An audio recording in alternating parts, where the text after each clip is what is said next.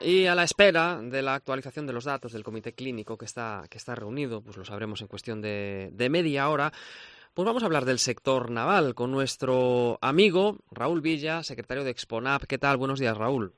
Buenos días, Alberto. Un saludo para ti y todos los oyentes. En la última entrada del, del blog que, que, podemos leer en Exponap, hablas del reactor de titanio del buque oceanográfico Sarmiento de Gamboa.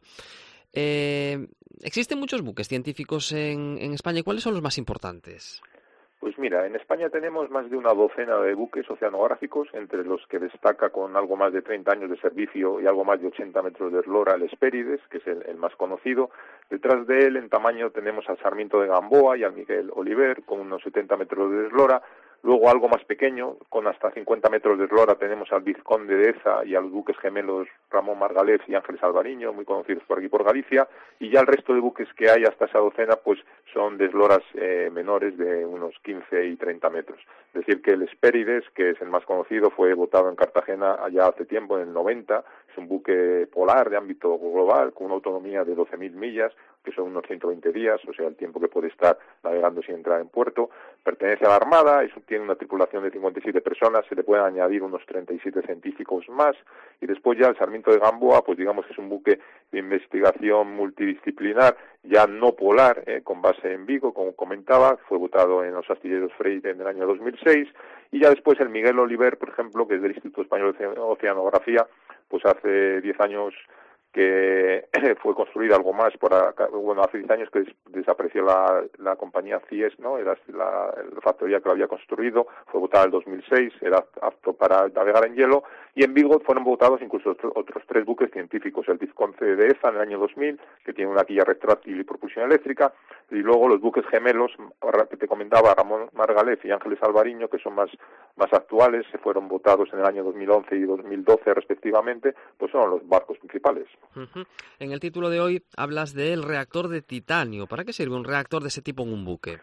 Pues mira, a finales del año pasado eh, salió del partido de Vigo eh, el buque Sarmiento de Gamboa, que estaba dotado con un sistema, digamos, adicional a las bombas de agua habituales y tratamiento de depuración. Este sistema muy novedoso, pues consiste en un reactor de titanio que lucha contra diversas bacterias y materia orgánica. Entonces lo que se hizo fue instalarlo eh, para poder eliminar la materia orgánica que se que procedía de los acumuladores, los depósitos de agua potable. Entonces se instaló justo a la salida de ese depósito antes de que el agua se, se distribuyera en el resto del barco a las zonas de habitabilidad y de esa forma pues evitaba la existencia de cualquier virus o bacteria. ¿no? Entonces digamos que es un reactor que puede implementar eh, una, una tecnología que es 100%, por decirlo de alguna forma, libre de productos químicos, es confiable, es robusta y hay que decir pues ese agua eh, potable que hay en los barcos que procede de, de los procesos de, de, osmosis inversa, ¿no? de convertir el agua salada en agua dulce, pues va a convertir en Sarmiento de Gamboa al agua más salubre, por decirlo de alguna forma, de la habitual, sin tener que utilizar eh, tratamientos de química ni biocidas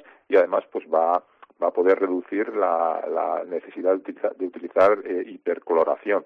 Y el misterio del reactor no es otro que, que ya hace además 10 años que existen instalaciones en tierra, que utilizar dióxido de, tato, de titanio y entonces un tratamiento al agua con un, una estructura en bloque, eh, hay unas lámparas de radiación ultravioleta que digamos que cuando el agua pasa por el interior del reactor, pues el dióxido de titanio con esa lámpara UV lo que hace es desencadena una serie de reacciones y digamos que todo microorganismo y materia orgánica que haya por ahí desaparece y este es un proceso que se denomina fotocatálisis oxidativa avanzada. No, no, vaya nombre.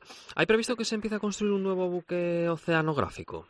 Mira, el 15 de diciembre del año pasado el gobierno español autorizó la, construcción de un buque y con un presupuesto de 70 millones de, de euros, incluyendo la ingeniería, y se va a llamar BOMAG, por las siglas de Buque Oceanográfico de Ámbito Global. Se espera que esté en el 23 y, bueno, va a ser un buque que va a abordar nuevas responsabilidades y retos, tanto para la investigación pesquera como otras disciplinas de la oceanografía, y se espera que con la capacidad de este nuevo buque se puedan explorar zonas lejanas y polares sin tener que depender siempre del famoso Espérides. Uh -huh.